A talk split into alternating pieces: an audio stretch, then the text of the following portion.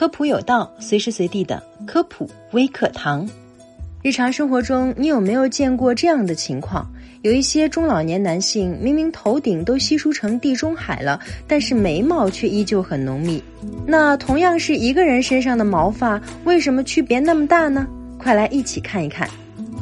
首先，咱们得知道毛发是如何生长的。每根毛发都有一个专属毛囊。毛发从你的毛囊里出来，毛囊为毛发提供养分，你的毛发才能顺利的茁壮成长。可是毛囊也不是一直没日没夜的工作，人家总要休息休息。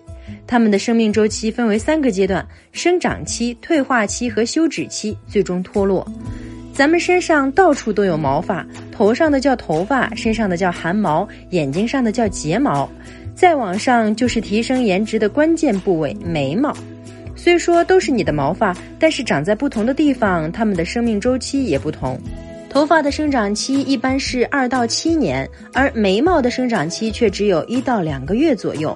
所以过了生长期，毛发就不会再继续长了。所以说，只要头发不剪，它就会越来越长，而眉毛再长也还是那么短。除了这些基本套路，毛发的生长还受体内激素的影响。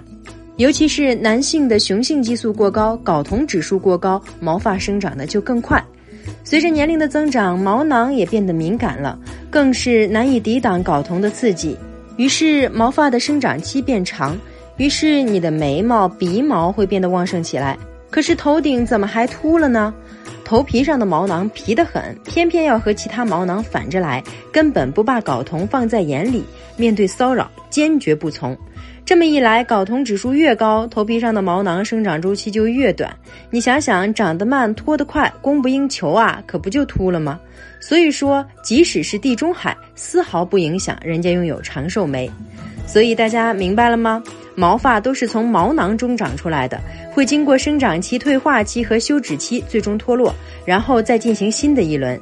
由于身体不同部位的毛发生长期不同，头发的生长周期最长一般是两到七年，而眉毛的生长期却只有一到两个月左右。除此之外，毛发的生长还受到体内激素的影响，尤其是男性，年龄大了可千万要多注意。好了，以上就是本期科普有道的全部内容了，非常感谢您的收听，下期我们不见不散。